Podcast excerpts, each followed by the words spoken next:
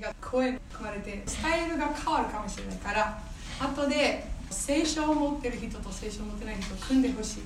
ちっちゃいグループを作って自分で読んで後で私が話すことにする。その準備と心の準備もできるから。よろしくお願いします。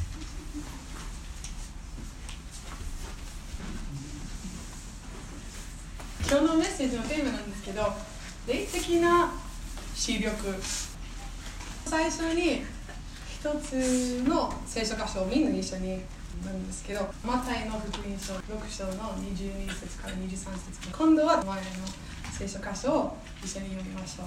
せーの。体の明かりは目ですですからあなたの目が健やかなら全身が明るくなりますが目が悪ければ全身が暗くなります。ですからもしあなたのうちにある光が闇ならその闇はどういうことでしょうか？私のテーマは全国的癒しをフォローする形でこのメッセージするんですけどジーザスライフチャーチの皆さんは視力がいい人手を挙げてください。お眼鏡が必要じゃない人。いいな。じゃあ遠視の人手を挙げて。遠く見るけど近くは見えない。じゃあ近視の人じゃあどっちも無理。私もそうです。小学校5年生ぐらいの時にここが見えなくなってすごく授業についていけない状態になって眼科に行ってんですけどその時はね小学生で眼鏡なことをあまり感謝なかったんです。なぜならプレイム父さんが選んだんですよ。まだちっちゃいから大きくなるからできるだけ長く使えるようにめっちゃでっかいフレームを選んだんですよ。虫みたいな目の形になっててめちゃくちゃ意地悪ったんですよ学校で。友達もどんどん去っていって一人になったんですよ。もう何年間もすごいいじめの始まりのことなんですけどそこからすごく嫌な思いがあったんですけどね。でも眼鏡なかったらどれほど生活が辛いっていうことはあって中学生ぐらいの時にチアガールやったんですよ。チアガールやると結構体動くし顔の周りがすごく危ないからコンタクトレンズがちゃんとやっててめっちゃ嬉しかったんですよ。虫みたいな眼鏡を卒業してコンタクトレンズになってすごく良かったんですけど大学生の時賢くはなかったんですよ私。つけたままで遅くまで勉強するとそのまま寝てしまうとか目の病気になったんですよ。でコンタクトが入れることが難しくなったんです。それプラスすごく目の傷がひどくて将来にレーザーの技術も不可能になったんです。眼鏡しかないんです。今は。眼鏡しかないんです。多分まだ小学校の態度だったらすごくもう嫌な思いかもしれないんですけど眼鏡のことをすごく感謝してます。こんなにひどい視力なのに生活できなくなる。モネの絵みたいな感じで。誰もが全くわからないんですよ。目も見えないんですよ。ただ肌色と髪の色と服の色だけ人間の形かもしれないぐらい分からないんですよみんなが席変わったら誰がどこに座ってるの全く分からない。こんなに悪いのにちっちゃい簡単なものをつけるだけで正解が変わるっていう。すごく感謝してます。ほんまに感謝してます。世界はっきり見える。生活できる本当にこれじゃなくて生きることができないっていうことはすごく感謝してます。これ本当に意味あるんですよこの話。で視力がすごいひどい人っていうのは眼鏡がないとすぐに助けを求めるその素直さがあるんですよなぜなら絶対危ないと分かっているから。自分の危険さも分かっているし助けを求める。で朝ねたまに茶色だから置いてるところ忘れたら見つからないんですよ。見えないんですよ。こうやって。メガネはどこでした。あったって感じですごく喜びます。こういう状態になるんですよ。たまにルームメイトにメガネ見えないんですよ。って自分の部屋に入って見つけてくれる時もあるんですけど視力がひどい人が分かるんですよ。でも視力に自信ある人実は逆に危ないんですよ。なぜならすごく自信あるから助け求めない。私のルメイトは2人なんですけど直美ちゃんはよく助けてくれる目がすごくいいんですけどもう一人のが目が良くないんですよ。眼鏡はかけたくないんですでもコンタクトレンズは一応やるんですけどでも家にいる時に外すんですで外してる間に掃除しよう。掃除するけど掃除機をかけるけどほっこり見えないんです形はやってるんですけど私それを見てどんどんどんどん腹立つ残ってるあっちにも残ってる。自分でやればいいぐらい彼女が土曜日にかけてどっかに出かけたらまた掃除機を出してやり直すんですよ。言っても受け入れない感じなんですよ。助けが必要っていう感じ。眼鏡かけたらって言ったらいやいやいらないいらない大丈夫って言うんです自信ある人はちっちゃいことにつまずく。私の霊的な視力は一緒じゃないでしょうか。自信がない人はすぐに神様に求めるんですよ。神様知らない人が何か求めてるんですよ。絶対自分で無理と分かってるから探してるんですよ。その素直さがあるんです。私たち見える人がその時に優しく教えていただいたらすごく喜ぶんですよ。見つかったら「やった!」なるんですよ。でも自信ある人は霊的な状態の助けを求めないんですよ。今日のお話はこういう感じなんですけどちっちゃいことにつまずくっていうことは例えば不満ちっちゃいことにイライラする周りのことを言ったり他の人の生活に比べたりとか評価するとか判断する。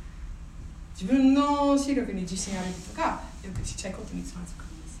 霊的な視力が自信ない人の方が私は判断できないと分かるから神様に助けを求めることができません。でもどっちも直すものが必要なんですよね。助けが必要なんですからその助けることは何でしょうか。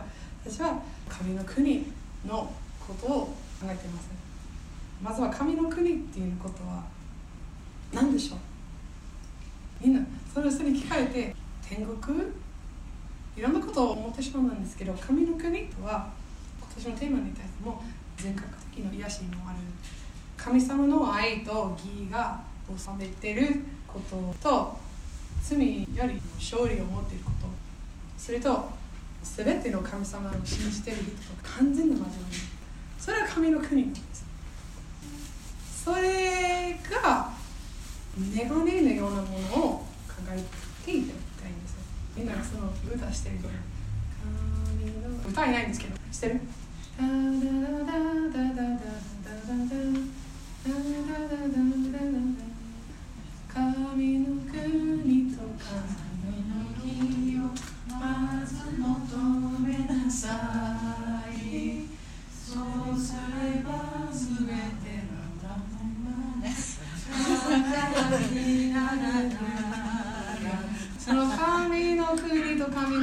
っていう感じは今話したいんですよ神の国が。このメガネのようなものなんです。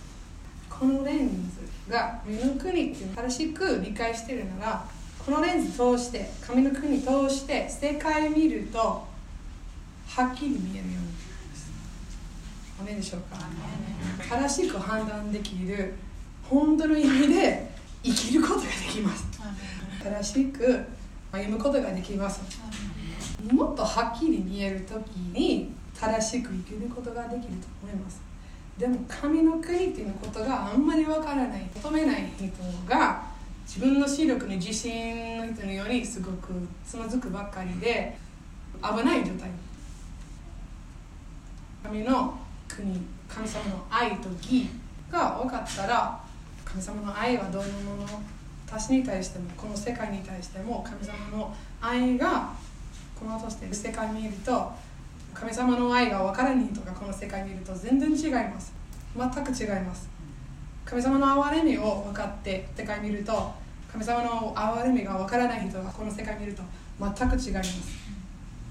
神様の計画分かる人と計画分からない人が将来を見ると全然違います。今の苦しみの中で神様の喜び分かる人と分からない人がその苦しみの中で感じることは全く違います。それが私たちが知るべきものなんです。だから神の国っていうのが今も経験するし将来のこともあるんですけどだから主の祈りの時に神の国を求めることが入ってるんですよ。私たちが神の国がなぜ望むべきでしょうか？っていうことがあってほしいんです。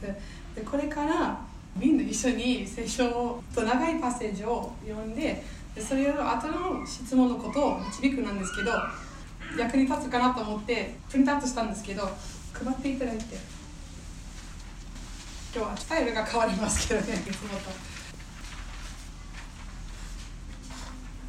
まあ、聖書を開いていただいてヘブルリートの手紙の11章1節それは短いから一緒に読むことができると思います。じゃあ11章の1節読みましょう。せーの。さて信仰は望んでいることを正直的に見えないものを確信させるものです。じゃあ32節から12の3まで長いからちっちゃいグループで読んで終わったら OK サインを出してほしいんです。いいでしょうか。長いパッセージだからゆっくり自分のペースで読んでもいい。一人でもいいしグループでもいいし。はいどうぞ。OK 紙に書いてある質問にこの箇所に出てくる人たちがいろんな試練を取り抜けました。どうやって何によって。信仰によって。じゃあもうちょっと難しいなんですけど何のために試練に耐え忍びましたか？神様が約束してくれたもの。じゃあじゃあ神様の約束とかよく分かったんですけどね。じゃあその信仰の土台は何でしょうか？約束したことは何でしょうか？その約束が分からないんだったらただ信仰って言ったら、うん、信仰って何？神様の約束は何？考えるかもしれないからそれをはっきり考えてほしいか。どう思いますか？それはお金生活健康どういうものなんでしょうか？その約束したこと。死んだ後神様の国のプレゼント。みんなどう思いますか39節なんですけど約束されたものは出ませんでした。約束したものは40節に出てくるから私とその人と一緒に完全になること。神の国っていうことが私たちが罪もない勝利を持つこと。アダムとエヴァの罪の前の完全な神と交わり。レストレーションと英語で言うんですけど完全になることができるっていうのそういう約束を信じたんですよ。だから旧約聖書で動物を犠牲するとか神殿で礼拝することにしたんです今がこの犠牲で私が完全になるってことじゃなくて将来に神様がなさってくれるっていうことを信じたから神様の前に繰り改めて礼拝することをしたんと思います。私たちも神様が私たちの罪を許してくださるということを信じているから私たちと旧約聖書に当時の人と。その差はイエス様がもう十字架にかけていただいていること。まだイエス様が生まれてない時だからその差はそうなんですけど全部が十字架の見業のことを指さしてる。私はそれを十字架になさっていただいたのに見業信じてるから同じ約束なんですけど神様がいつかこの世界と私たちが罪から解放するっていうことを信じてる。どんな試練にあってもこの試練は一時的と信じる。意味ないのことじゃなくて意味あることを信じる。将来の約束があるから耐え忍ぶことができますでも神様が知らない人が同じ試練の中で同じ苦しみの中で罪だらけの世界の中で希望がない。ただ自分の罪を背負ってるままで苦労してるだけでその喜びはもう分からないし何のために生きるかもう分からないから私たちが神の国その約束をしっかり握って歩むべきと思います。じゃあイエス様も12章の2節の中で目の前に置かれた喜びのゆえに苦しみを耐えしめました。その喜びは具体的に何でしょうか？どんな喜びが待ってた？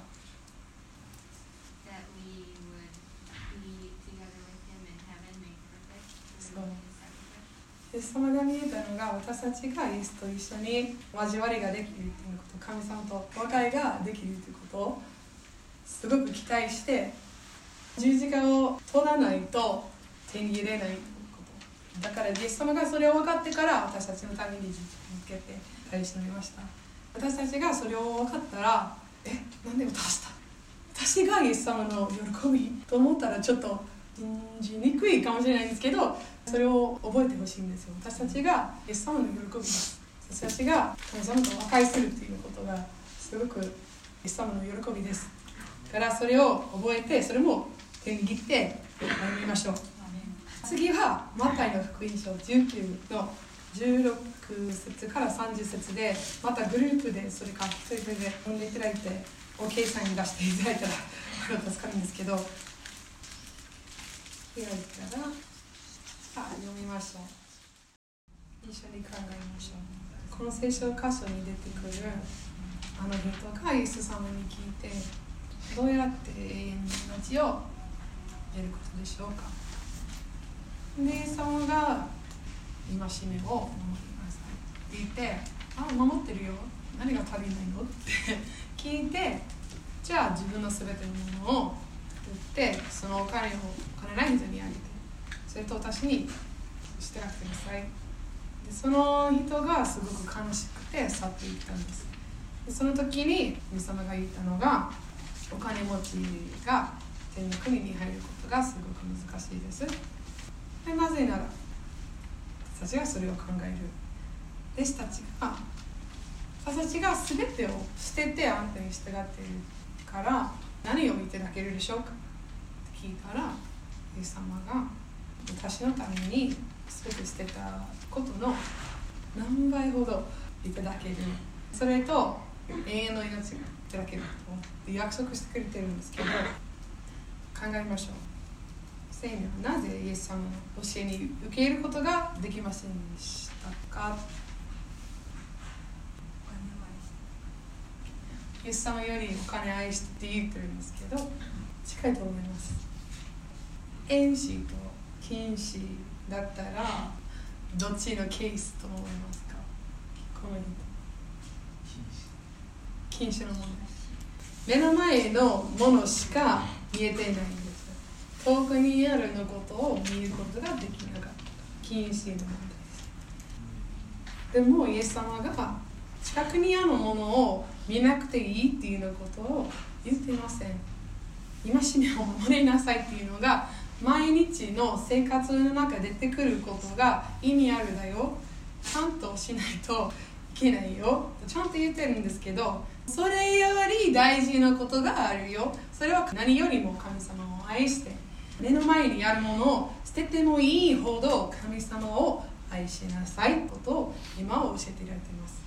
なぜならいつかいいものが手に入れるんじゃなくて目の前にあるものをはるかに超えてる神様であること信じてるから。だから神様は何よりも愛する。目の前にあるものを神様より愛するんだったら神様より素晴らしいものを持ってしまっているからそれはそうです。だから私たちが神様のことを目の前にあるものより愛することができるように神様の素晴らしさを思い出すのが必要です。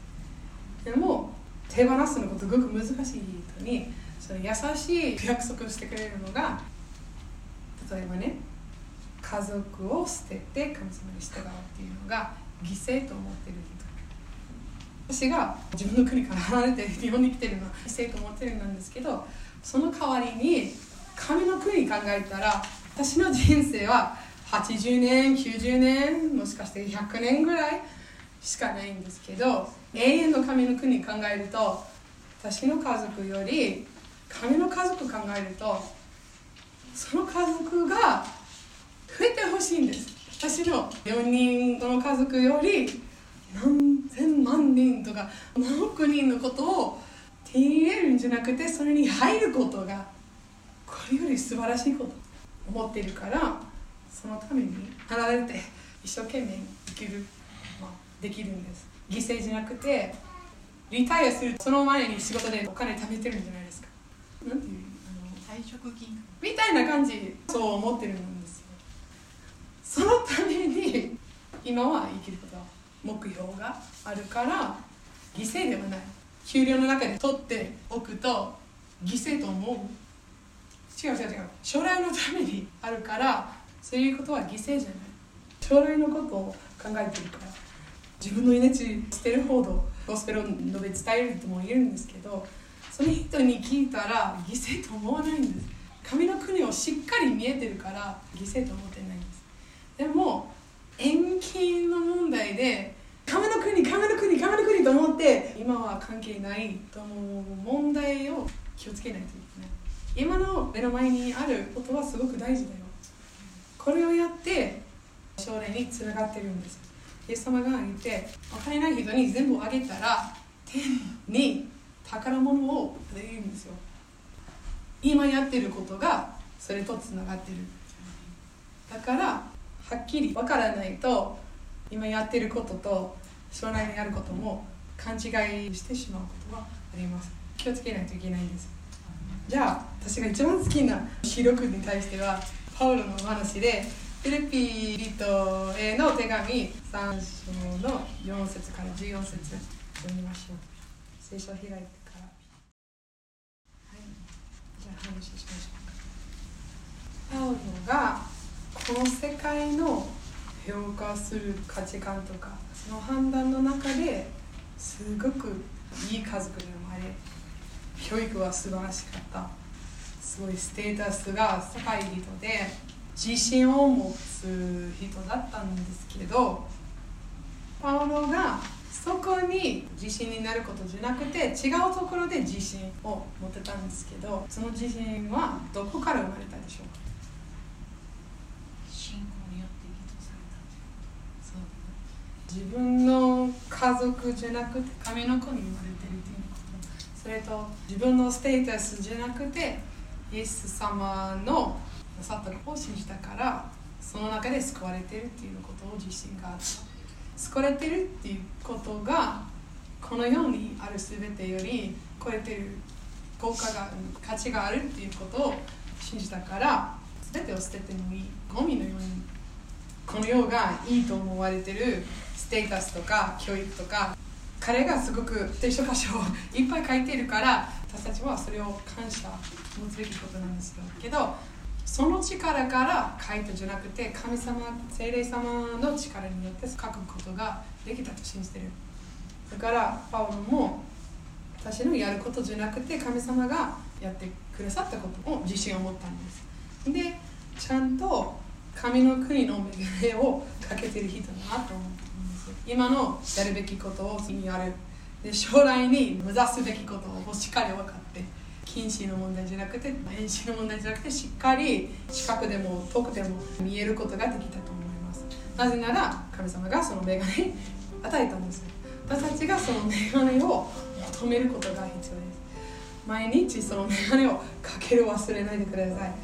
かけずに一日頑張って生活してすごいボロボロの状態になって家に帰るとあ眼鏡忘れたと。おかしいでしょ。私がこんなに目が悪いからおかしいです。絶対必要です。必要です。すぐに求めるようになるのことを私が望んでいます。ダメでしょうか？最後に祈ります。愛する天のお父様このメッセージもありがとうございます。私たちが霊的な視力が低いです。本当に必要なこともわからないほどこの世のいろんなことを見てがっかりするとか違うところに喜びを取るとか間違いだらけの私たちでつまずくだらけの私たちで許してください。私たち本当にあなたが必要です。神様が何をなさってくださったのことを分かるように助けてみてください。神様が望んでいる世界のどんな世界でしょうか。それも教えてください。私たちがこの世界の中でどんなふうに生きるべきか。聖霊様の力で導いてください。何よりも神様の国のことを女神のように毎日かけてこの世界神様が見えてるように私たちが見えることができますように助けてください。自分の何が得るためにじゃなくて今の目の前にやることをはるかに超えている神様の素晴らしさを分かっているからそのために生きることができますように助けてください。あの本当の素晴らしさを思い出すことができますように思いさせてください。イエス様の名前で今お願いいたします。アメン。ありがとうございます